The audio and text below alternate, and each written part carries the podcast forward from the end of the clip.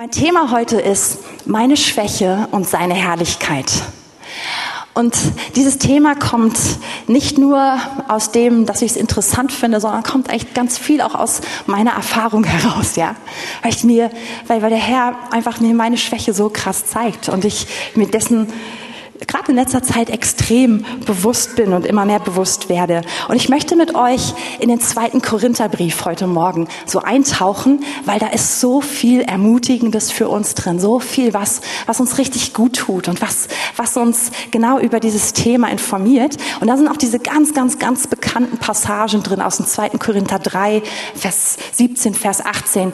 Ich wette, selbst wenn ihr jetzt nicht wisst, dass das die Adresse ist, dass ihr fast alle von euch die Bibelstelle auswendig könnt, weil wir die viel viel erwähnen und weil die viel zitiert wird. Aber ich möchte mit euch, euch heute besonders auch diesen Kontext anschauen, damit wir schauen, worin bettet sich einfach diese Wahrheit ein. Und dazu möchte ich am Anfang ein bisschen was zum Korintherbrief und zu Paulus erzählen. Keine Angst, kein Kirchengeschichtsvortrag oder sowas, aber etwas, was das, was wir lesen im Wort Gottes, noch lebendiger macht, weil wir noch mehr den, einfach die Situation verstehen. Und zwar ist es so, dass Paulus am Ende seiner zweiten Missionsreise kommt er nach Korinth. Und dort öffnet der Herr für ihn eine Tür und, und er erlebt, wie Menschen zum Glauben kommen. Er trifft dort auch Priscilla und Aquila und dort baut, entsteht so eine kleine Gemeinde, eigentlich so eine kleine Hausgemeinde. Und ähm, der Herr begegnet Paulus im Traum und sagt, bleib hier. Er sagt, hab keine Angst. Das heißt, da muss einiges an Widerstand sein. Hab keine Angst um dein Leben. Ich, ich wach über dir. Bleib hier, denn ich habe eine große Gemeinde in dieser Stadt. Und Paulus, ich meine, der ist wirklich so total pioniermäßig einfach unterwegs. Ich ziehe dahin, wo der Herr sagt, sagt, okay, ich bleibe. Und er bleibt anderthalb Jahre in Korinth. Und er ermutigt diese Leute, die zum Glauben gekommen sind. Es kommen immer mehr zum Glauben und er trifft sich mit denen. Und daraus entsteht diese Gemeinde, von der wir auch den Korintherbrief dann lesen. Und nach anderthalb Jahren zieht Paulus weiter und wir wissen dann, dass die Korinther ihm einige Fragen stellen und er schreibt ihnen einen ersten Brief, den kennen wir überhaupt nicht. Und dann ähm, noch etwas später schreibt er ihnen einen zweiten Brief. Und in diesem zweiten Brief ist er dabei, einige Dinge zu korrigieren, die in der Zwischenzeit seiner Abwesenheit sich so ein bisschen, die aus dem Lot gekommen sind. Da ist einiges, das nicht so gut läuft in dieser Gemeinde. Und er schickt ihnen einfach einen Brief der Liebe, aber auch einen Brief der Korrektur. Aber dieser Brief, der, der erreicht oder der tut erstmal das nicht so sehr, was, was Paulus ähm, sich erhofft hat. Und so ähm, ist Paulus weiter getrennt von ihnen und er, er hört, dass, dass sich die Dinge nicht regeln. Und ganz im Gegenteil, dass die Korinther sich eigentlich mehr und mehr von Paulus abwenden. Und ich meine, Paulus hat sein Leben riskiert, damit sie Gott kennenlernen. Und er hat sein Leben niedergelegt, ist anderthalb Jahre bei ihnen geblieben, ja, hat sie ermutigt, hat, hat ihnen alles, alles geteilt, was er wusste von seinem Herzen. Aber diese Gemeinde fängt nach und nach an, sich von Paulus abzuwenden und ihn in Frage zu stellen. Und ähm, diese Gemeinde guckt jetzt auf einmal zu anderen geistlichen Leitern. Paulus nennt sie die sogenannten Superapostel, ja? Die haben einfach mehr Wow-Faktor, mehr Glamour. Es sieht irgendwie alles ein bisschen besser aus. Die sind unterwegs mit Empfehlungsschreiben. Wow, die können sowas aus der Tasche ziehen. Und die Korinther sind beeindruckt. Und, und sie sind abgeturnt von Paulus, von seiner Schwäche, davon, dass er immer noch so krass in Verfolgung ist, dass er so viel Opposition erlebt, dass er ja, dass er nicht so ein, so ein Superheld ist, sondern dass er, dass er eigentlich wirklich schwach ist. Und die Korinther rutschen auch immer weiter weg von dem Evangelium vom Kreuz, von, von dem, dass, dass Jesus sich gegeben hat. Und, und all das, das betrübt Paulus zutiefst. Und daraufhin sagt er, okay, ich gehe einfach persönlich nochmal vorbei. Wenn ich komme, dann, dann, dann, wird sich das, dann wird sich das bestimmt regeln. Und wir lesen das aus dem, aus dem, ersten, aus dem zweiten Korintherbrief heraus, dass er ganz kurz bei ihnen vorbeikommt. Aber dieser Besuch, der, der ist, verläuft richtig schmerzhaft für Paulus, denn er wird richtig abserviert. Und da gibt es besonders einen Redensführer, der einfach Paulus total einfach aburteilt und, und anfeindet. Und er kann die Herzen dieser Gemeinde, die er so, so krass liebt, einfach nicht erreichen. Und er reist schnell weiter und er schreibt einen weiteren Brief, den wir übrigens wieder nicht kennen, ja? Und es ist dieser Brief, wo er total ehrlich und ernst und auch mit viel Schmerz einfach zu ihnen spricht. Und dieser Brief, der wird der Gemeinde überbracht durch Titus, durch seinen Gefährten Titus. Und Paulus wartet sehnsüchtig darauf, dass Titus zurückkommt. Und als er ihn dann endlich trifft, nach Umwegen, sagt ihm Titus, du, der Brief ist gut angenommen worden. Und Paulus Herz wird total oh, erfrischt und erquickt. Und Titus sagt ihm, so viele haben deine Worte gehört und, und haben wirklich Buße getan, sind umgekehrt und haben ihr, ihre Herzenseinstellung verändert. Und daraufhin schreibt Paulus den zweiten Korintherbrief. Und jetzt ist er also dabei, all die, die, die umgekehrt sind, denen einfach die Hand auszustrecken und zu sagen, wir gehören zusammen, kommt, lass uns wieder zusammenrutschen.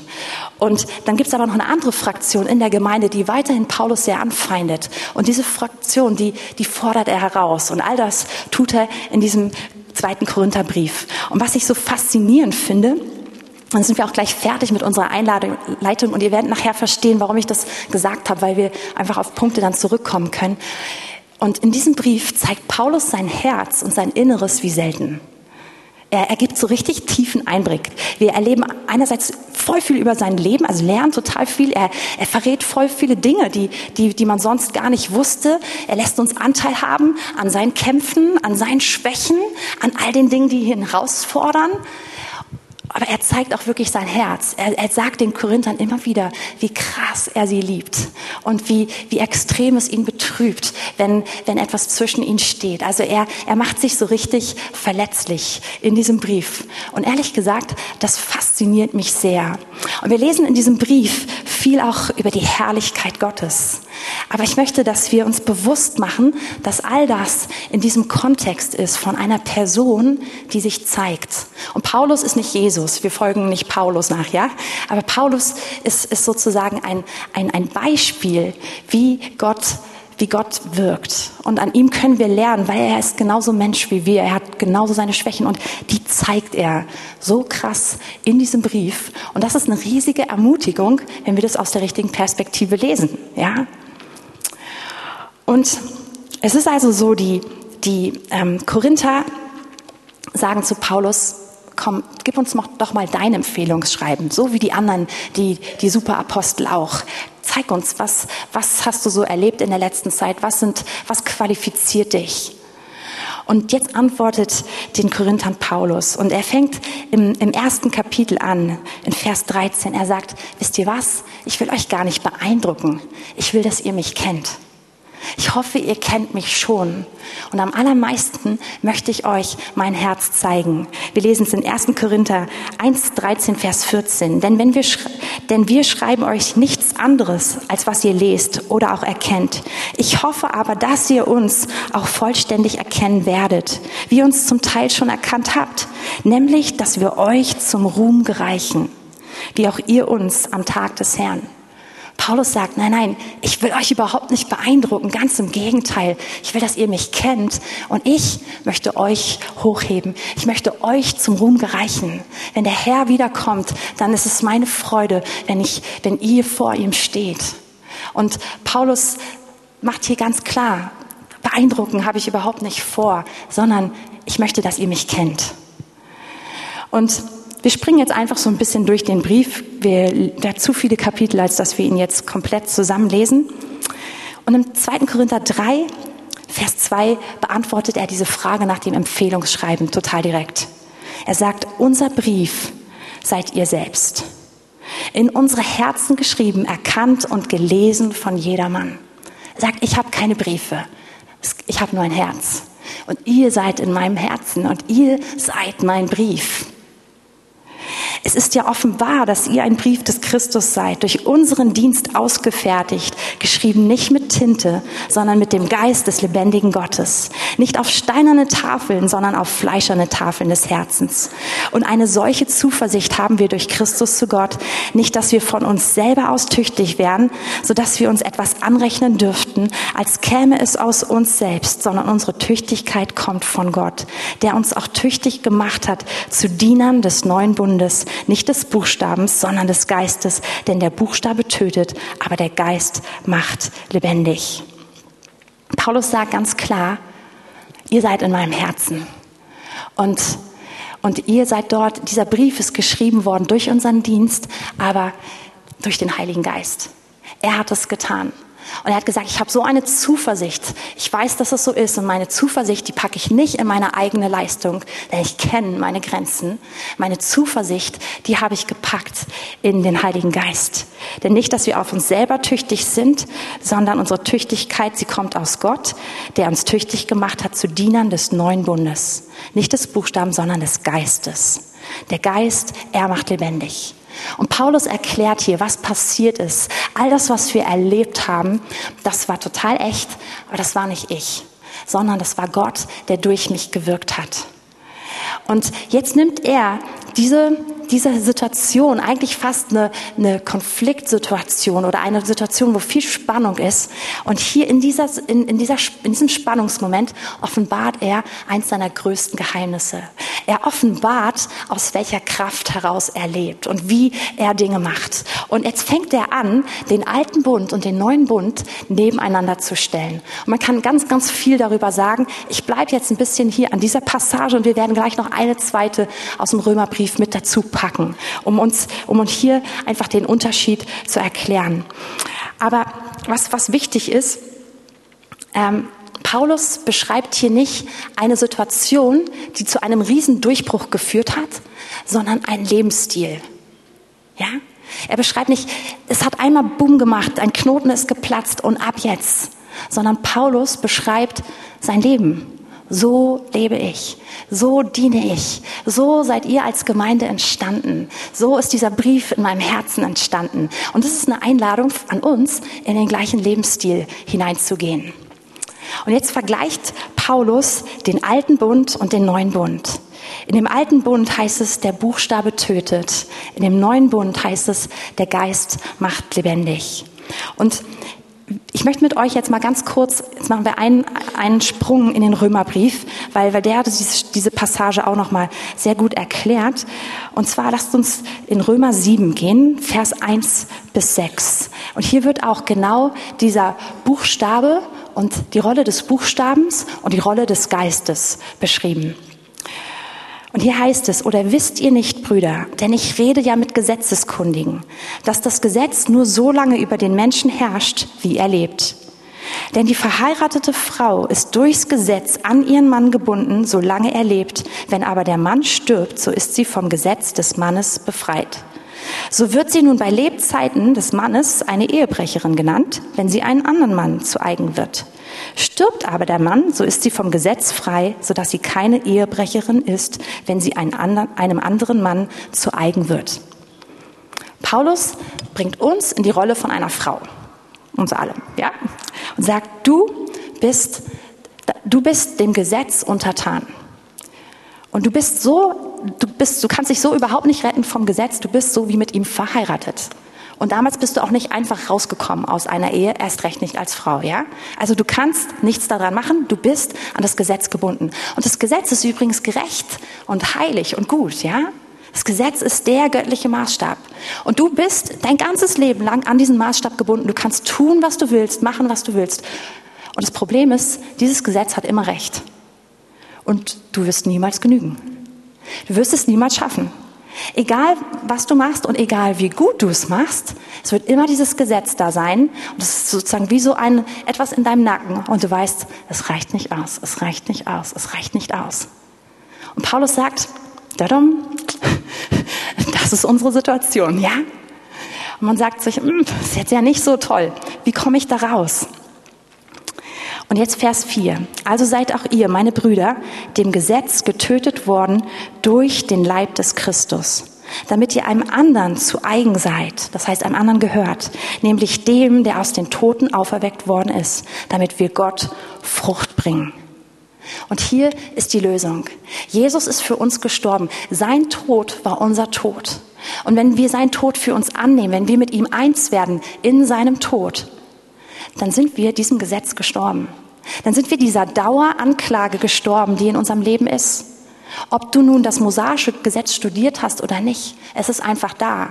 Du hast immer das, du, du, wir wollen genügen, wir wollen es richtig machen und wir wissen, es reicht nicht. Und die einzige Möglichkeit, da jemals rauszukommen, ist mit Jesus zusammen in den Tod zu gehen und danach ihm zu gehören. Und nun ist, ist, sind wir nicht mehr gebunden lebenslang an diese, an, an diese Leistung, die wir nicht erbringen können, an, an den Anspruch, den wir niemals einhalten können, sondern nun sind wir gebunden an Jesus. Und Jesus ist der, der voller Erbarmen ist. Jesus war auf der Welt. Er ist in allem versucht worden, so wie wir. Es gibt nichts, was er nicht kennt. Es gibt keine Situation, in der wir drin sein könnten, die er nicht schon erlebt hat. Und wo er einfach uns versteht, uns anguckt mit Augen der Liebe, aber nicht nur das so von wegen, ich verstehe dich, armer kleiner Wurm, sondern, sondern er ist derjenige, der verändert in unserem Leben. Und das lesen wir nämlich jetzt hier. Denn als wir im Fleisch waren, da wirkten in unseren Gliedern die Leidenschaften der Sünde, der Sünden, die durch das Gesetz sind, um, den Tod, um dem Tod Frucht zu bringen. Jetzt aber sind wir vom Gesetz frei geworden, da wir dem gestorben sind, worum wir festgehalten wurden, so dass wir im neuen Wesen des Geistes und nicht im alten Wesen des Buchstabens leben. Und das ist das, wo Jesus uns reinholt. Jesus hat uns an sich gebunden. Jesus hat uns an eine neue, einfach an, an seine Gnade gebunden. Und es ist der, der Geist, der das in uns lebendig macht und der uns verändert und der uns rausholt aus dem, wo man eigentlich nicht rauskommen kann. Weil wir können diesen Konflikt niemals lösen. Wir können probieren, noch besser zu sein. Wir können probieren, dass uns, uns einfach egal ist, aber wir können den Konflikt nicht lösen. Und Jesus durch seinen Tod hat diesen Konflikt gelöst, hat gesagt, ich sehe dich anders, ich sehe dich nicht an mit diesen Augen, du genügst nicht, du genügst nicht, du genügst dich, sondern ich sehe dich an mit diesen Augen der Gnade. Ich liebe dich, ich mache dich neu. Und es ist jetzt der Geist, der uns in, diesem, in dieser Konstellation verändert und erneuert. Und genau das beschreibt jetzt Paulus im 2. Korinther 3. Er sagt, dass es diesen, ähm, dass es diesen Dienst des Todes gab. Ähm, wir lesen es einfach ab Vers 9. Denn wenn der Dienst der Verdammnis, ich überspringe jetzt Nee, wir lesen doch Vers 7, sorry, wir nehmen alles. Wenn aber der Dienst des Todes durch in Stein gegrabene Buchstaben von solcher Herrlichkeit war, dass die Kinder Israels in das, nicht in das Angesicht des Moses schauen konnten, wegen der Herrlichkeit seines Angesichts, die doch vergänglich war, wie sollte dann nicht der Dienst des Geistes von weit größerer Herrlichkeit sein? Und hier geht Paulus zurück zu dem Moment, wo Mose das Gesetz empfangen hat unseren alten Ehemann, ja? Den, dem wir nie genügen können, der gut ist, aber den wir mit unserer menschlichen Leistung niemals erreichen können. Und als Mose dieses Gesetz empfangen hat, da hat sich Herrlichkeit Gottes manifestiert, ja?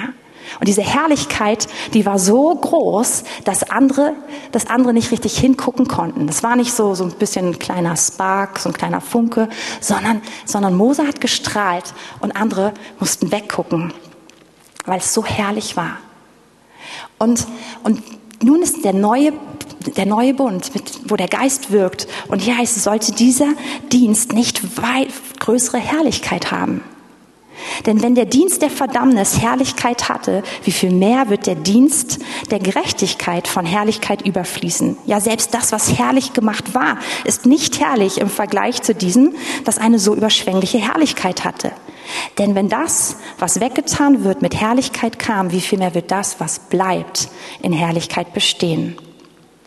Also Paulus vergleicht zwei verschiedene Zeiten. Wir leben nicht mehr mit diesem alten Ehemann, aber selbst dort hat sich Herrlichkeit offenbart.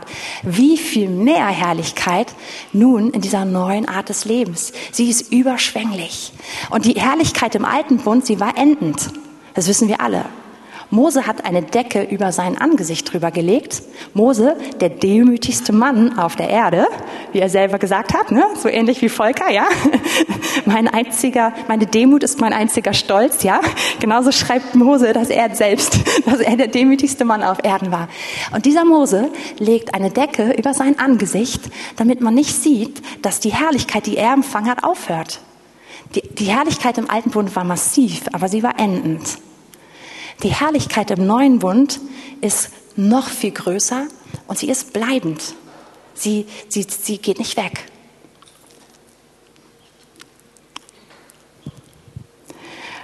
Und jetzt wird es interessant. Wir lesen nach Vers 13. Nicht wie Mose, das habe ich gerade eben schon erzählt, der eine Decke auf sein Angesicht legte, damit die Kinder Israels nicht auf das Ende dessen sehen, was weggetan werden sollte. Und jetzt gehen wir zu Vers 17. Der Herr aber ist Geist. Und wo der Geist des Herrn ist, da ist Freiheit.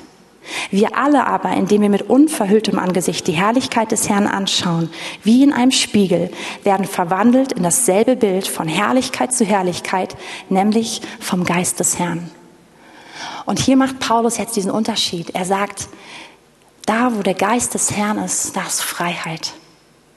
Da ist eine Freiheit da, dass wir uns nicht schämen müssen, dass wir uns nicht verhüllen müssen, dass wir nicht unsere Begrenztheit, unsere Unzulänglichkeit verdecken müssen, sondern dass wir mit aufgedecktem Angesicht und zwar mit all unseren Schwächen, im Wissen um alles, was wir nicht können, wo unsere Grenzen sind, wo unsere Fehler sind, mit aufgedecktem Angesicht in die Gegenwart Gottes gehen. Und ihr Lieben, das ist, das ist, und in dieser, in dieser Gegenwart dürfen wir seine Herrlichkeit anschauen und erleben, wie seine Herrlichkeit unser Wesen verändert durch seinen Geist. Und das ist gigantisch. Und in der Theorie, glaube ich, bejahen wir das alle. Ja, ich glaube nicht, dass jemand sagt, ach, sehe ich anders. Aber die Frage ist, wie holen wir das in unseren Alltag hinein? Und Paulus beschreibt hier einen Lebensstil, nämlich jedes Mal, wenn ich mich schwach fühle, jedes Mal, wenn ich bedrängt bin, jedes Mal, wenn ich konfrontiert bin mit meinen eigenen Fehlern, mit meiner eigenen Unzulänglichkeit, jedes Mal, wenn ich nicht weiter weiß, wenn ich überfordert bin, dann fange ich nicht erst an, das zu tun, was man normalerweise in der Welt tut, nämlich ich verkriech mich, ich packe eine Decke über mich, also wir machen jetzt nicht, liegen nicht eine Decke über mich, aber komm, wir, wir ziehen uns doch alle zurück und probieren erstmal die Situation wieder in den Griff zu kriegen, oder? Situation lösen, Kontrolle zurückkriegen und wenn wir irgendwie so die grob, die grob Fakten geklärt haben, dann können wir zum Herrn kommen und ihn, mit ihm darüber reden und ihn fragen, ob er eingreifen kann.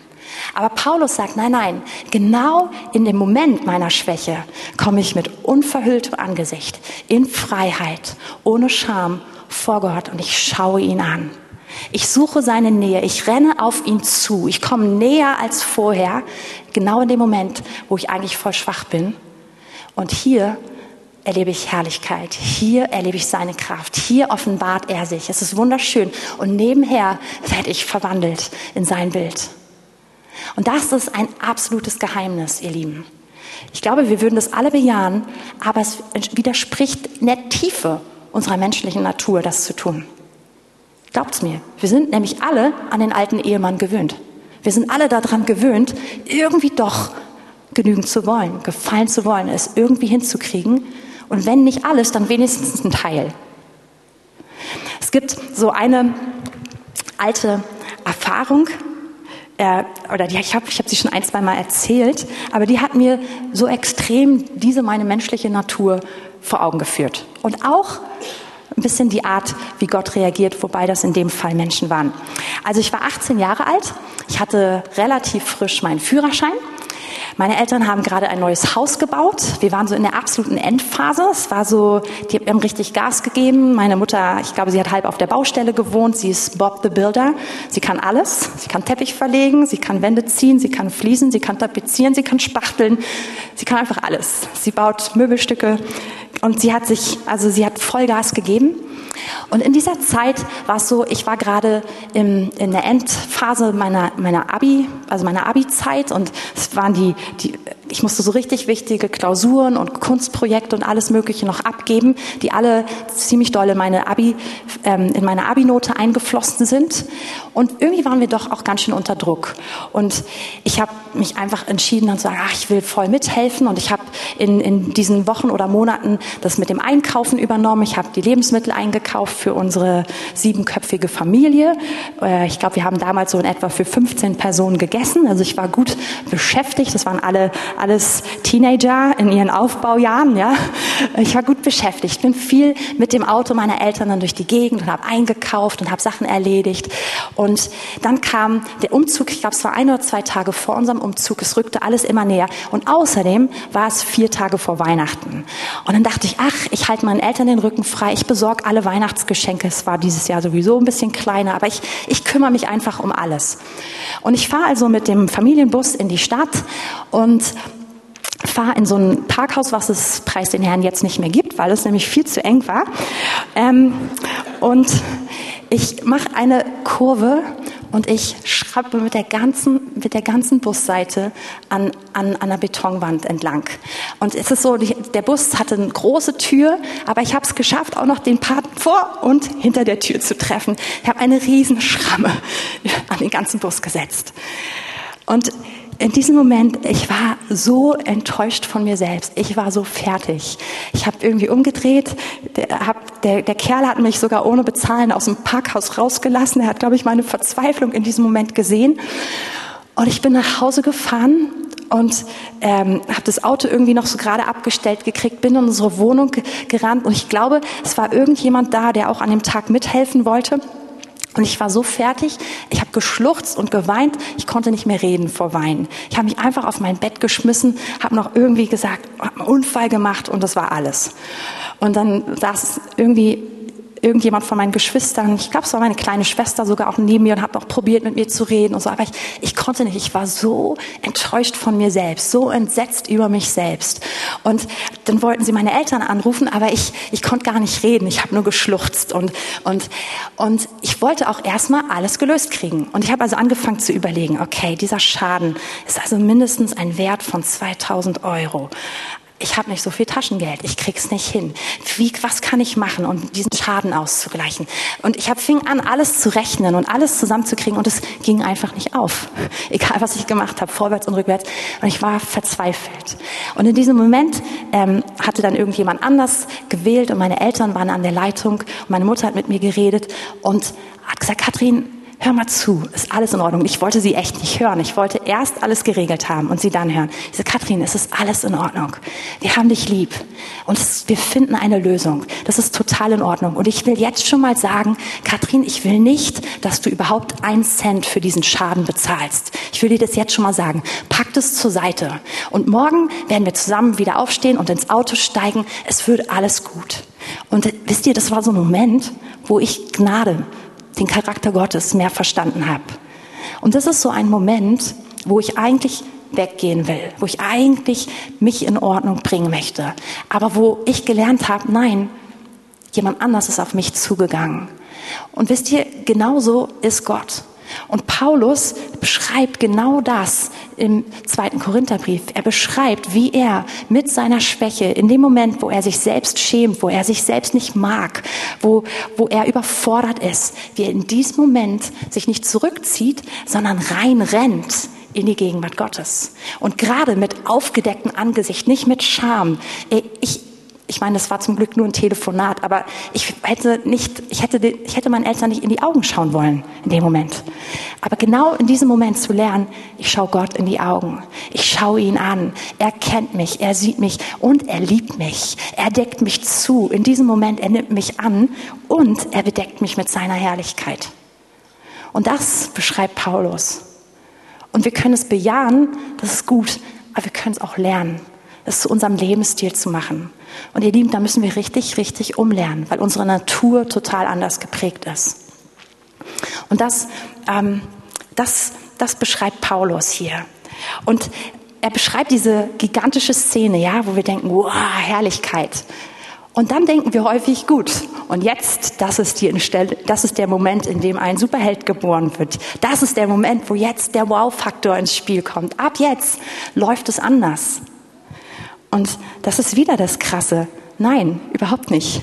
Lass uns mal in 2. Korinther 4 reingucken. Also wir sind direkt im nächsten Kapitel. Vers 7. Er sagt, wir haben aber diesen Schatz in irdenen Gefäßen, damit die überragende Kraft von Gott sei und nicht von uns. Wir werden überall bedrängt, aber nicht erdrückt. Wir kommen in Verlegenheit, aber nicht in Verzweiflung. Wir werden verfolgt, aber nicht verlassen. Wir werden niedergeworfen, aber wir kommen nicht um. Wir tragen alle Zeit das Sterben des Herrn am Leib umher, damit auch das Leben Jesu an unserem Leib offenbart wird.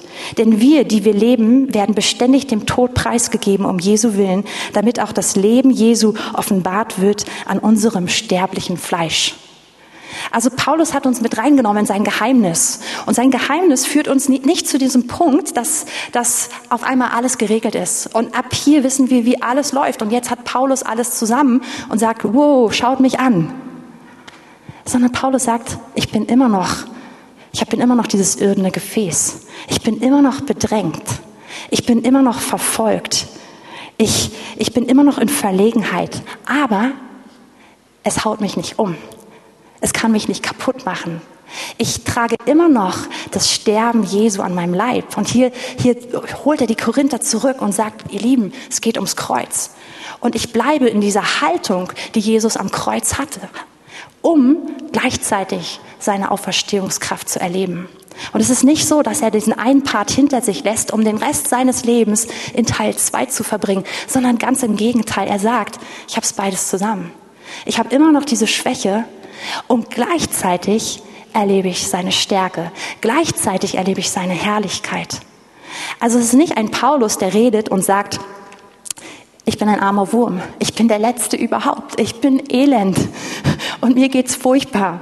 Und das ist das neue Ideal. Komm, folgt mir nach, ja? Sondern er sagt, ich habe diese Schwäche immer noch, aber gleichzeitig habe ich Herrlichkeit und gleichzeitig erlebe ich Kraft. Und ihr Lieben, wir wissen von dem Paulus, was er erlebt. Wir wissen, dass er genau in dieser Zeit, zum Beispiel ähm, während des ersten Korintherbriefs in Ephesus ist und dort Gemeinde baut und krasse Sachen erlebt, mächtige Erweckung, aber auch gigantischen Widerstand. Ja, wir wissen, dass das der Kerl ist, der Bekehrung ohne Ende erlebt, Zeichen und Wunder, aber gleichzeitig auch echt Verfolgung. Er erlebt Totenauferweckung. Dafür muss man erstmal sterben oder fast sterben. Also er wird gesteinigt und dann darf er wieder auferstehen. Also Paulus sagt, das eine ist nicht hinter mir, sondern ich bleibe in dieser Schwäche, aber gleichzeitig kommt seine Herrlichkeit zum Zug. Und deswegen kommt er dann Richtung Ende des Korintherbriefs, gehen einfach mal in 2. Korintherbrief, äh, 2. Korinther 11, Vers 30, zu diesem Punkt, wo er sagt, wenn ich mich also rühmen soll, so will ich mich meiner Schwachheit rühmen. Und wenn wir jetzt in Kapitel 12 springen, ab Vers 9, Gott hat zu mir gesagt, lass dir an meiner Gnade genügen, denn meine Kraft wird in Schwachheit vollkommen. Darum will ich mich am liebsten und vielmehr meiner Schwachheit rühmen, damit die Kraft des Christus bei mir wohne. Ja, das sagt er.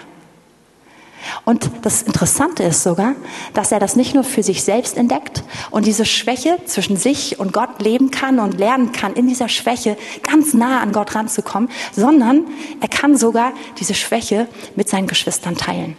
Er kann sie teilen mit den Korinthern. Er muss sie nicht mal vor Menschen verbergen.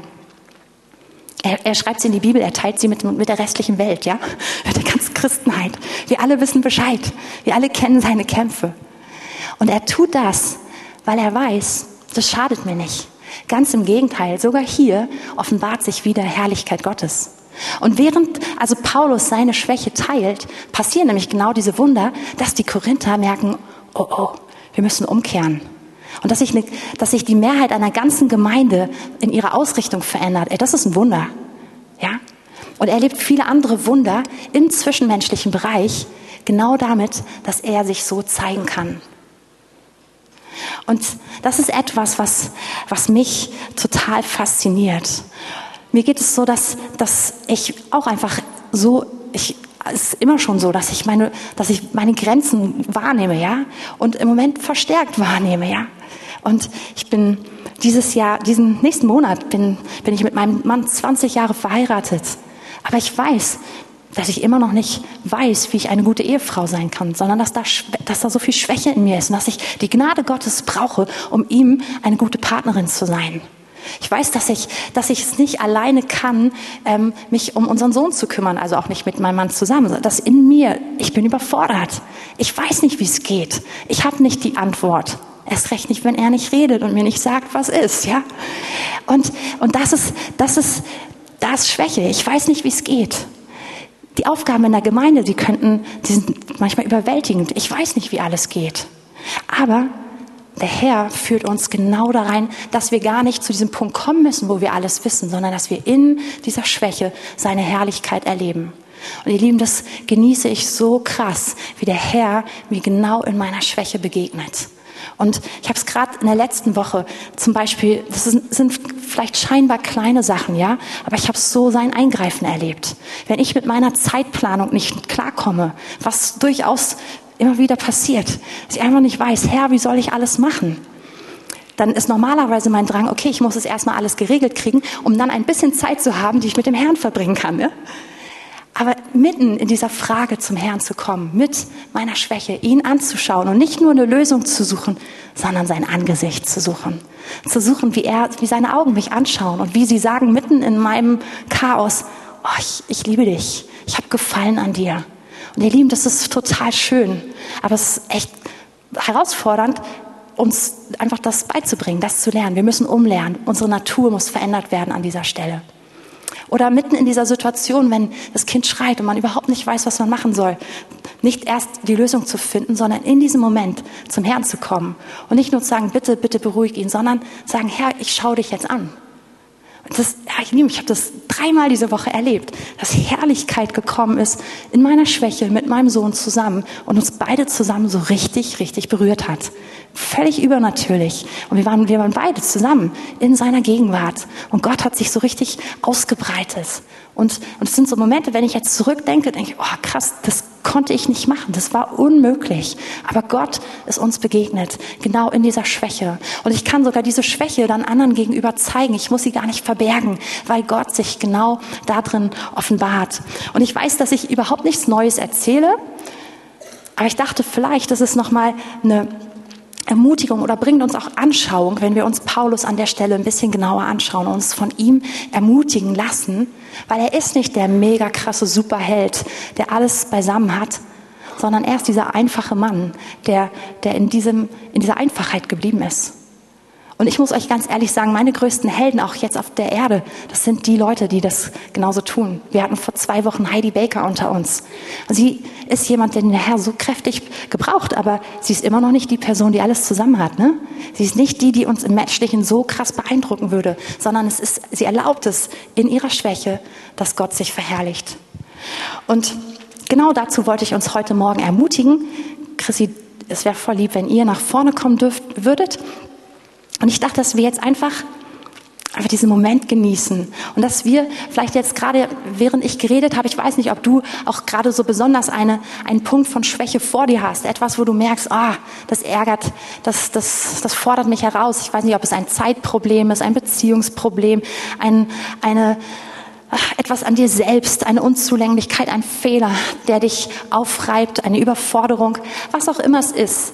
Ich würde dir vorschlagen, dass du einfach eine Sache an eine, an eine dieser Dinge denkst. Falls du, so wie ich, mehr hast, such dir eine Sache aus. Und dass wir im Anbetracht von genau dieser Sache jetzt diesen Schritt machen, sagen, okay, und Herr, genau jetzt komme ich zu dir. Ich löse das nicht erst. Ich fange nicht erst an, meine Strategien zu entwickeln. Ich fange auch nicht an, eine halbe Lösung zu entwickeln, sondern Herr, in diesem Moment, ich schaue dich an. Ich lade euch ein, dass wir einfach kurz die Augen schließen und dass wir uns einfach den Herrn vorstellen.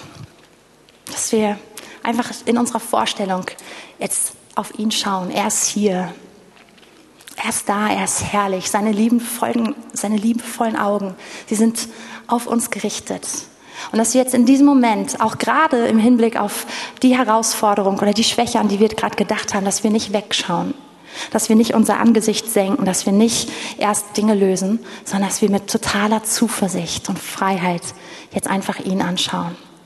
Das ist das Evangelium, dass wir leben dürfen aus Gnade, dass wir verändert werden durch ihn, durch seine Liebe.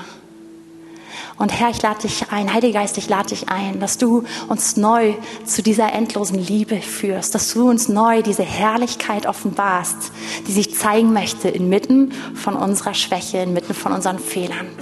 Heiliger Geist, ich bete, dass du unsere Herzen neu ermutigst. Mit dieser Erfahrung, dass wir so mit aufgedecktem Angesicht kommen dürfen. Und ich bete, dass gerade da, wo, wo Verdammnis ist, wo Selbstanklage ist, Heiliger Geist, da bete ich, dass du ganz besonders jetzt wirkst. Dass du jetzt einfach die, das Wesen Gottes uns offenbarst. Dass du uns offenbarst, dass er anders ist, als wir gedacht haben und dass wir anders werden dürfen.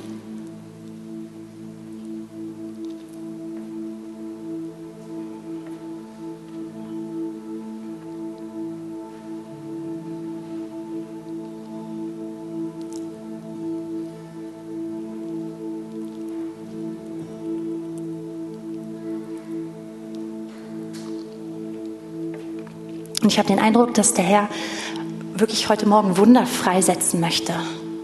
Das ist nicht nur etwas, was unser Herz erwärmen soll, diese Botschaft, und dann gehen wir raus, sondern er will Wunder freisetzen. Er will seine Herrlichkeit richtig praktisch manifestieren in unserem Leben. Und Herr, so bete ich einfach, dass du diese Wunder, dass du uns jetzt hilfst, dich anzuschauen und diese Wunder zu empfangen. Und ich spüre, für einige sind es Wunder, dass sich Knoten lösen, dass sich gedanklich Knoten lösen.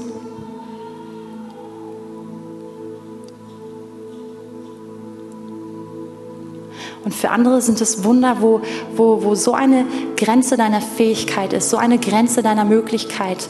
Und der Herr wird jetzt einfach neue Türen öffnen.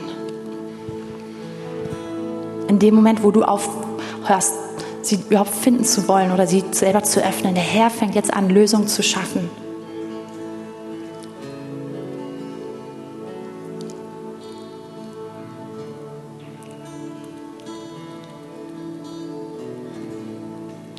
Und Herr, wir nehmen auch die Heilung an, die du heute angekündigt hast durch die prophetischen Worte.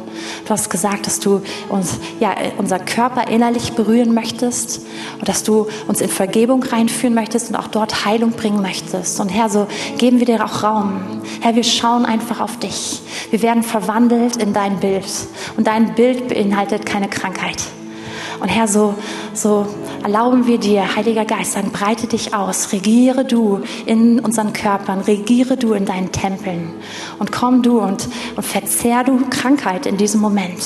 Herr, wir erwarten, dass du uns berührst, dass du uns heimsuchst. Wir schauen einfach nur in deine Augen. Wir lieben deine Augen.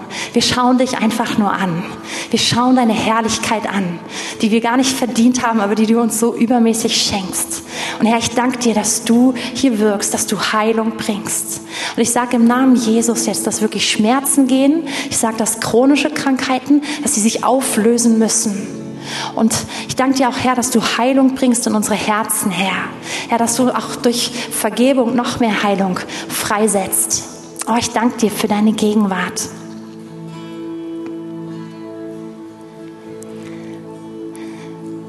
Und ich habe noch eine Sache auf dem Herzen. Ich habe ähm, den Eindruck, dass der Herr auch gerade in den nächsten Wochen er uns besonders in diesen Lebensstil der Schwäche miteinander reinführen möchte.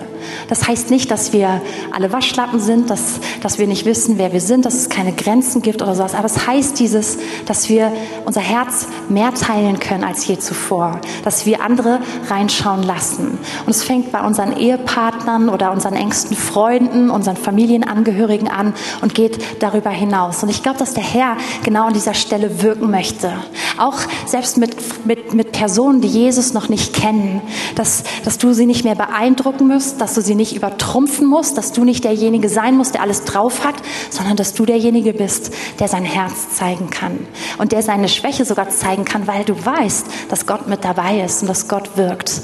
Und wenn dich das betrifft und du merkst, oh Mann, das wünsche ich mir, vielleicht auch ganz besonders für die Urlaubszeit, wo du merkst, oh, ich werde viel, viel mehr mit meinen Freunden, mit meiner Familie, mit meinem Partner, Partner aufeinander äh, zusammen sein, aufeinander hocken. Und vielleicht kann das herausfordernd sein. Ich glaube, dass der Herr an dieser Stelle Neues bewirken möchte und wirklich Herrlichkeit zeigen möchte, echt Wunder tun möchte. Und wer merkt, dass er an dieser Stelle jetzt auch wirklich neu, neu so das Wirken Gottes einladen möchte, vielleicht einfach da, wo du bist, ähm, beten einfach jetzt hier als ganze Gruppe ähm, melde dich doch einfach als Zeichen für den Herrn, dass du ihn an diese Stelle neu einladen möchtest, in, den, in das Zwischenmenschliche, dass du neu lernen möchtest, in Schwachheit mit anderen zu leben, mit anderen zu leben, die du liebst und aber auch zu leben, erleben, wie Gott wirkt. Und Herr, wir, ja, das ist ein Zeichen. Diese Meldung ist ein Zeichen. Wir laden dich genau besonders da ein. Und vielleicht könnt, würde ich euch bitten, die drumherum sitzen. Ihr müsst jetzt nicht aufstehen, aber dass ihr einfach Hände ausstreckt in Richtung eurer Geschwister, die sich gerade melden, dass wir sie einfach segnen. Von da, wo wir sitzen. Lasst uns unsere Geschwister segnen. Lasst uns beten für echte echte Momente der Herrlichkeit, für, für Heilung und Wiederherstellung in Familien. Ja, ich möchte beten für Heilung und Wiederherstellung in Ehen. Ja, ich bete, dass du Ehen auf eine neue Ebene bringst, Herr. Herr, in dieser Schwäche, Herr, dass du dich verherrlichst, dass du zeigst, wer du bist. Oh Herr, ich bete dafür, dass du wirklich Ehen beschenkst. Herr, dass du Familien beschenkst, dass du sie wiederherstellst, dass du Freundschaften beschenkst, verbesserst, wiederherstellst, dass du Wunder tust. Herr, wir wollen dein deine Wunder freisetzen, gerade auch in diesem Bereich. Und Herr, ich will beten, dass du uns in diese Ehrlichkeit führst, dass du uns da hineinführst, dass wir dir vertrauen. Oh, ich danke dir für dein Wirken. Und ich, ich danke dir wirklich, dass du, dass du das siehst und dass du wirkst.